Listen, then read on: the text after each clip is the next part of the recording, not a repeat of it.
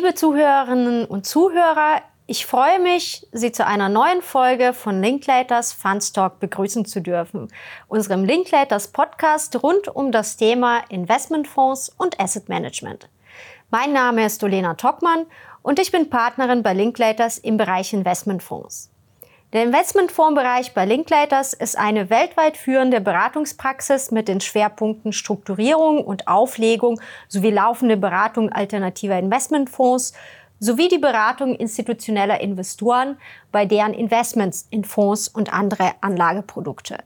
Und natürlich bin ich heute nicht allein, sondern es ist bei mir Nicola Zeibig, Managing Associate im Bereich Investmentfonds. Hallo Elena, ich freue mich. Hallo Nicola. Nun, die Aktualität der Themen Nachhaltigkeit und ESG reißt ja bekanntlich nicht ab. Und insbesondere im aktuellen Marktumfeld gibt es auch Marktteilnehmer, die Angriffsflächen suchen, um sich von gegebenenfalls unliebsamen Anlagen trennen zu können. Andererseits findet die sogenannte Transformation ja mittlerweile auch Schritt für Schritt tatsächlich statt.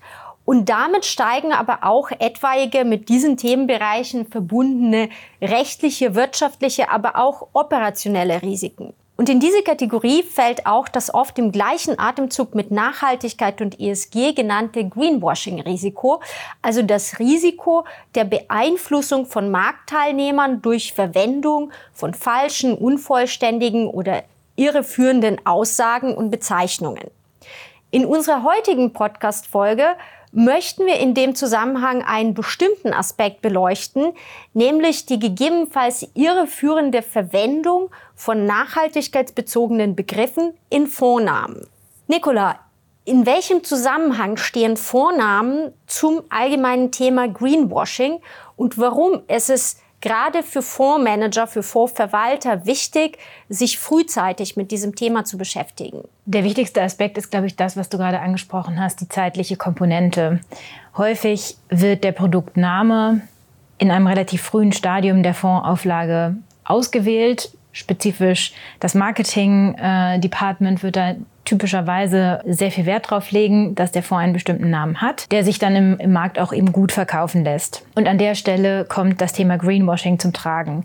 Ganz pauschal soll Greenwashing die Anleger davor schützen, falsche Investitionsentscheidungen zu treffen, beziehungsweise auf der Grundlage von falschen äh, Annahmen oder irreführenden Informationen. Das heißt, nicht alles, was sich gut verkauft, ist vor dem Hintergrund eben auch unbedenklich. Und wir sehen in der Praxis immer, immer deutlicher, dass verschiedene Aufsichtsbehörden, so auch die BaFin und die ESMA, sich diesem Bereich mehr und mehr widmen und Greenwashing-Risiken und ihre Ursachen adressieren.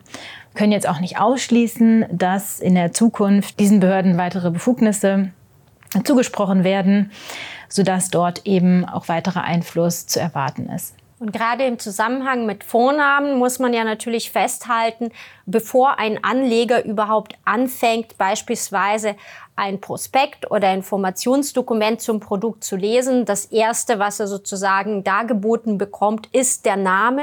Und deswegen ist bereits bei dem Namen des Produkts eben Vorsicht geboten, beziehungsweise können aus Sicht der Behörden entsprechende Risiken resultieren. Und in der Tat gab es ja in letzter Zeit auch einige Entwicklungen, vor allem auf der europäischen Ebene, die ja auch Auswirkungen im Bereich Produktbezeichnungen haben könnten. Insbesondere in letzter Zeit äh, sehr prominent auch in Erscheinung getreten hat die EU-Kommission äh, ja angefangen, die Anpassungen äh, zur EU-Offenlegungsverordnung zu konsultieren. Wie hängt das mit dem Thema Produktbezeichnungen zusammen? Genauso wie du es sagst, die Europäische Kommission hat hier Anpassungsbedarf oder scheint hier Anpassungsbedarf bei der EU-Offenlegungsverordnung, häufig auch unter dem Akronym SFDR bekannt, zu sehen und hat dort im September diesen Jahres eine Konsultation gestartet mit der sie letztendlich eine gänzliche Überarbeitung der Offenlegungsverordnung beginnt. Und in diesem Zuge adressiert sie das Thema, dass die Offenlegungsverordnung derzeit nicht so genutzt wird, wie sie ursprünglich vom europäischen Gesetzgeber vorgesehen war. Die ursprüngliche Idee der Offenlegungsverordnung ist ja die eines Transparenzregimes, das heißt, Den Marktteilnehmern werden Informationsverpflichtungen aufgegeben und anhand der Durchführung bzw. der Beachtung dieser Informationsverpflichtungen soll der Anleger in der Lage sein, eben eine für ihn positive, gute und zutreffende Investitionsentscheidung zu treffen. In der Praxis wird die Offenlegungsverordnung, wie wir das häufig gesehen haben, vielmehr als Produktklassifizierungssystem verwendet. Wir kennen alle die Bezeichnungen Artikel 8, Artikel 9 Fonds, um eben auf ein bestimmtes ESG-Profil hinzudeuten. Das hat die Kommission erkannt und hat hier in ihrer Konsultation genau diesen Aspekt aufgegriffen und die Frage gestellt, brauchen wir vielleicht solche Produktkategorien? Und wenn wir solche Produktkategorien einführen sollten in einer Offenlegungsverordnung 2.0, sollten wir dann diesen Kategorien vielleicht schon bestimmte Namen mit auf den Weg geben, um eben genau diesen Aspekt frühzeitige Erkennung, um was für ein Produkt es sich handelt, für den Anleger komplett transparent zu machen.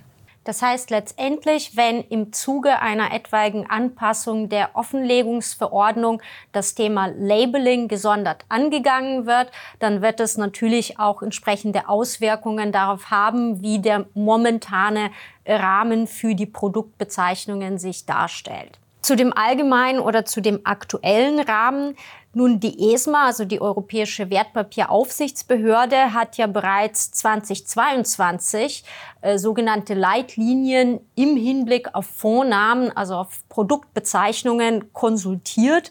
Diese Konsultation ist etwas in Stocken geraten oder jedenfalls hat man dazu lange Zeit nichts gehört. Und kürzlich hat ESMA sich dazu äh, wieder geäußert. Wie sind diese neuen Äußerungen eben in Bezug auf etwaige Anpassungen der Offenlegungsverordnung einzuordnen und vor allem, wie sehen die Marktteilnehmer diesen Bereich? Die ESMA hat in ihrem ursprünglichen Leitlinienentwurf äh, tatsächlich, der schon 22 rausgekommen ist, bestimmte quantitative und qualitative Vorgaben gemacht. Das Ganze lässt sich tatsächlich auch einsortieren in das, was wir aus der Offenlegungsverordnung kennen. Also ganz konkret sagt die ESMA ein Fondsprodukt, was eben Begriffe wie ESG oder verwandte Begriffe im Namen trägt, muss mindestens 80 Prozent seiner Investitionen nach ESG-Merkmalen auswählen. Und zwar nach denen, die eben in der Fondsdokumentation in den Vordergrund gestellt werden. Darüber hinaus, ein weiteres Merkmal, müssen die Ausschlusskriterien der sogenannten Paris-Aligned Benchmarks eingehalten werden. Mit anderen Worten, ein Katalog von Ausschlusskriterien, der hier greifen soll. Des Weiteren sehen die ESMA Guidelines oder Leitlinien vor, dass wenn ein Produkt das Wort nachhaltig im Namen führt, dass dann zusätzlich zu diesen beiden schon beschriebenen Voraussetzungen ein weiteres hinzukommt, und der Entwurf von 2022 sah dort eben tatsächlich eine quantitative Grenze vor, nämlich 50 Prozent an sogenannten nachhaltigen Investitionen. Wir erinnern uns, das sind die, die in der Offenlegungsverordnung vornehmlich den Artikel 9 Fonds zugeschrieben werden, beziehungsweise andersrum gesagt, ein Artikel 9 Fonds muss eben in der absoluten Mehrzahl solche Investitionen tätigen. Und das, was in der Praxis häufig als Artikel 8 Plus oder Dark Green Product bezeichnet wird, hätte zumindest auch eine gewisse Quote dieser nachhaltigen Investitionen. In der Erklärung der ESMA vom 14. Dezember 2023 hat sie diesen quantitativen Schwellenwert nun aufgegeben und spricht stattdessen von nachhaltigen Investitionen, die bedeutend sein sollen. Mit anderen Worten, wir haben hier jetzt einen unbestimmten Begriff, der eingefügt wurde und der dem Markt an der Stelle aber auch mehr Flexibilität einräumt und daher meines Erachtens vom Markt begrüßt werden wird. Zuletzt gibt es in dem ursprünglichen Leitlinienentwurf der ESMA eine, eine Kategorie von Fonds, die den Begriff Impact im Namen trägt. Dort ähm, hat die ESMA verlangt, dass neben der finanziellen Rendite auch positive, messbare soziale oder ökologische Auswirkungen zu erzielen sind.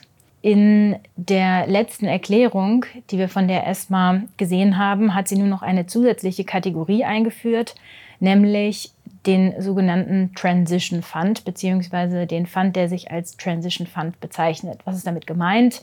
Gemeint ist da klassisch das, was der Markt häufig als Brown to Green bezeichnet, also ein, eine Strategie, wo Assets erworben werden, die zum Erwerbszeitpunkt jetzt vielleicht noch kein äh, ESG-Nachhaltigkeitsprofil vorweisen, die aber im Laufe der Halteperiode des jeweiligen Vermögensgegenstandes dahin entwickelt werden sollen.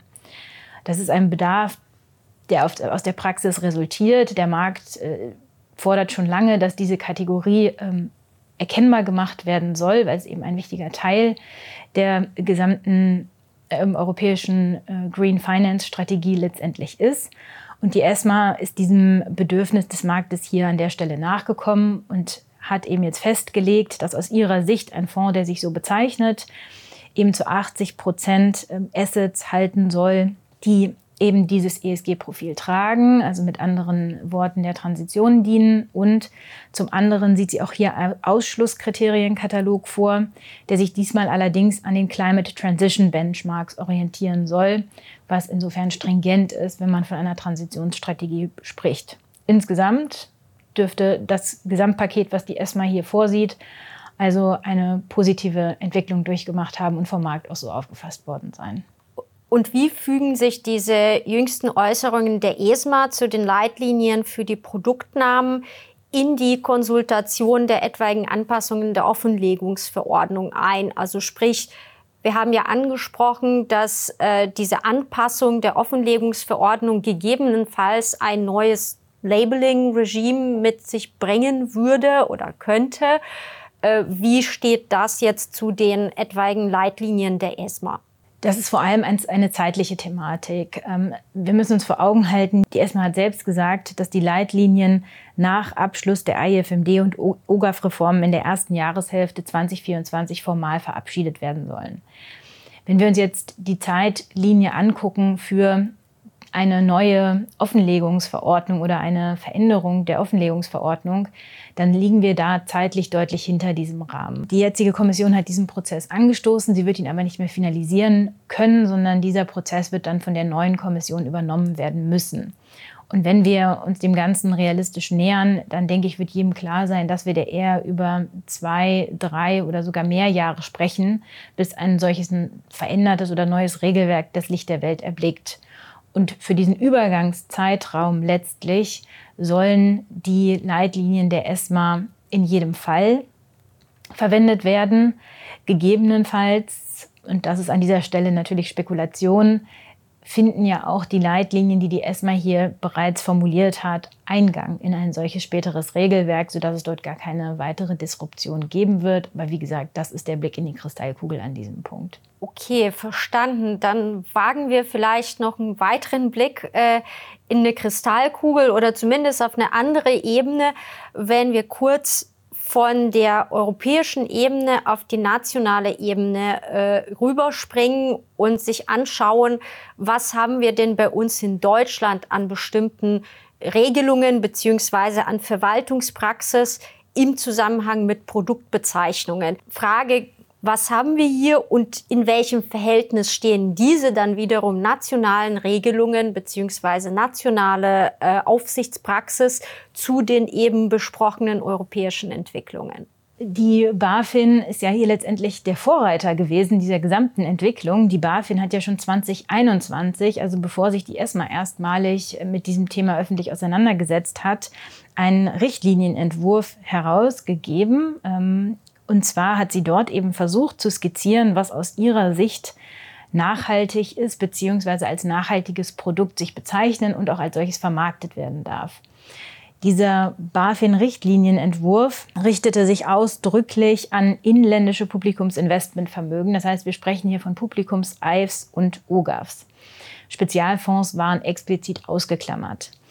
Und die BaFin hatte seinerzeit eben betont, dass sie quantitative und qualitative Anforderungen formulieren möchte, um auch hier wieder das Greenwashing-Risiko einzudämmen, was ansonsten aus ihrer Sicht im Markt durchaus ein präsentes Thema gewesen ist.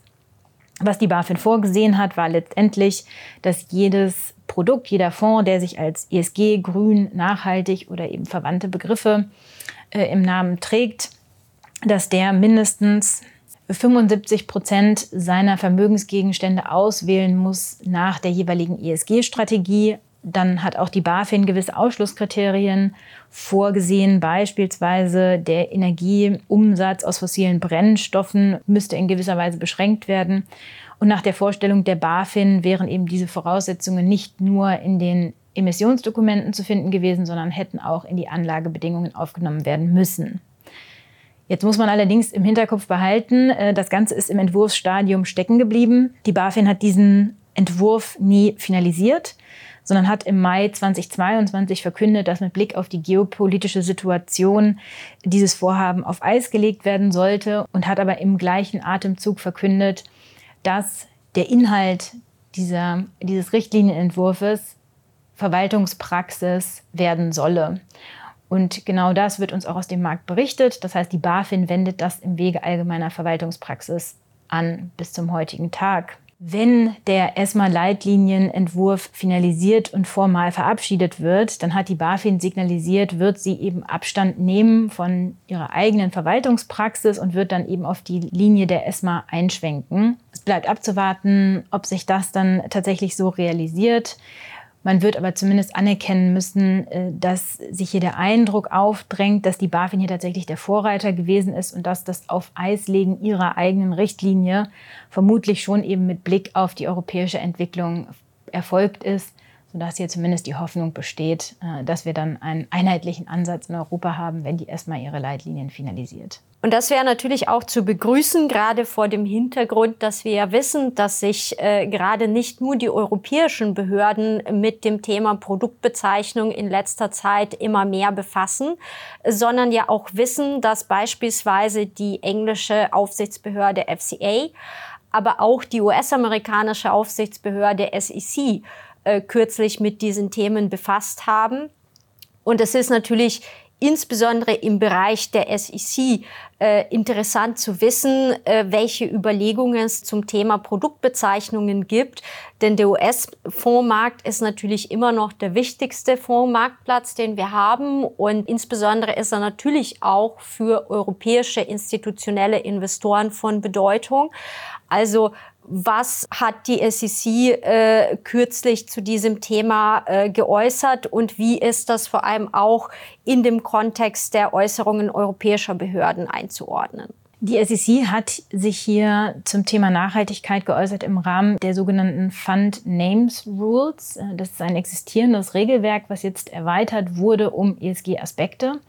Und letztendlich wurde dort festgelegt, dass sofern ein Produkt Bezeichnungen im Namen trägt, die auf eine strategische ESG-Ausrichtung schließen lassen, dass dann mindestens 80 Prozent der Vermögensgegenstände dieses spezifischen Produktes nach eben solchen Kriterien ausgewählt werden müssen. Wer jetzt genau zugehört hat, der wird feststellen, dass sich das im Prinzip ähnlich anhört wie das, was die ESMA hier auch vorschlägt. Das heißt, wir haben jetzt hier, glaube ich, tatsächlich äh, sowohl in Europa als auch in den Vereinigten Staaten eine relativ parallel verlaufende Entwicklung, was letztendlich, glaube ich, für Fondshäuser, die eben in beiden Regionen äh, agieren, äußerst hilfreich sein kann. Das Ganze dürfte vor allen Dingen auch äh, den Greenwashing-Vorwürfen, die in den letzten Jahren den US-Markt beherrscht haben, geschuldet sein. Wer den Blick über den Teich gewagt hat, wird sich erinnern, dass in den letzten Jahren eben auch dort massive Vorwürfe gegen große Fondshäuser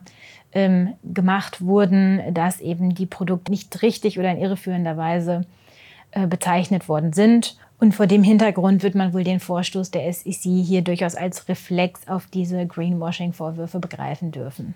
Vielen Dank, Nicola. Ich denke, als Ergebnis kann man festhalten, dass das Thema Greenwashing aufgrund seiner Weite und des immer stärkeren Augenmerks verschiedenartigster Aufsichtsbehörden immer mehr an Bedeutung gewinnt und einzelne Aspekte wie beispielsweise ein durchaus ohne Hintergedanken gewählter Produktname müssen daher bereits im Rahmen der Produktentwicklung und Produktstrukturierung möglichst frühzeitig bedacht und analysiert werden, denn sie können ja abgesehen von möglichen Auseinandersetzungen eben mit den Aufsichtsbehörden auch große Reputationsschäden und damit unter Umständen auch wirtschaftliche Einbußen nach sich ziehen. Und angesichts der aktuell avisierten Veränderungen oder Anpassungen im europäischen ESG-Regelwerk werden wir natürlich auch die Entwicklungen zum Thema der Vornamen in diesem Zusammenhang weiter beobachten. Danke nochmals, liebe Nicola, dass du heute bei mir warst und auch herzlichen Dank an unsere Zuhörerinnen und Zuhörer und bis zum nächsten Mal.